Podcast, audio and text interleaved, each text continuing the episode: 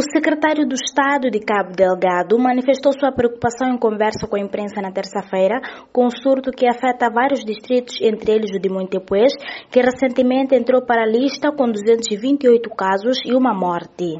Armindo Ngunga disse que face ao alastramento do vibrião colérico setor da saúde, está a desenvolver ações que consistem na abertura de centros de tratamento de doenças diarreicas e foram ativados comitês multissetoriais de combate à doença além da descontaminação de casas de pacientes com diarreias e vômitos.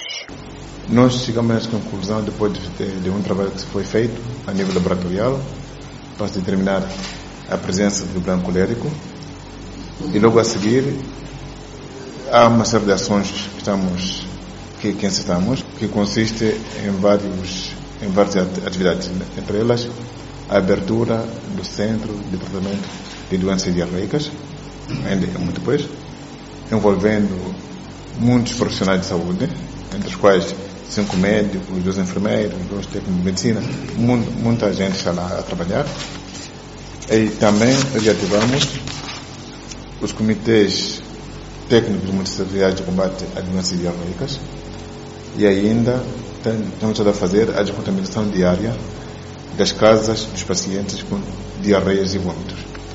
Portanto, há uma de ações também a tomar, visando debelar a situação. Entretanto, desconhece-se que essas ações de prevenção tiveram lugar nos distritos de Macomé e Mocimboa da Praia, que sofreram ataques terroristas que deixaram a população sem acesso aos serviços sanitários. Em Pemba, apesar de ter realizado uma campanha de vacinação contra a doença no ano passado, a situação continua péssima. Nós pensávamos que a situação ia melhorar em Pemba e Metuji, mas não está a acontecer por causa do movimento de pessoas que ocorre.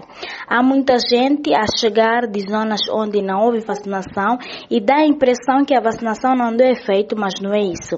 Acrescentou Ngunga afirmando que a equipe médica está preparada e há medicamentos para fazer frente ao surto da cólera. De Nampula para a Voz da América, Dina Sualenhe.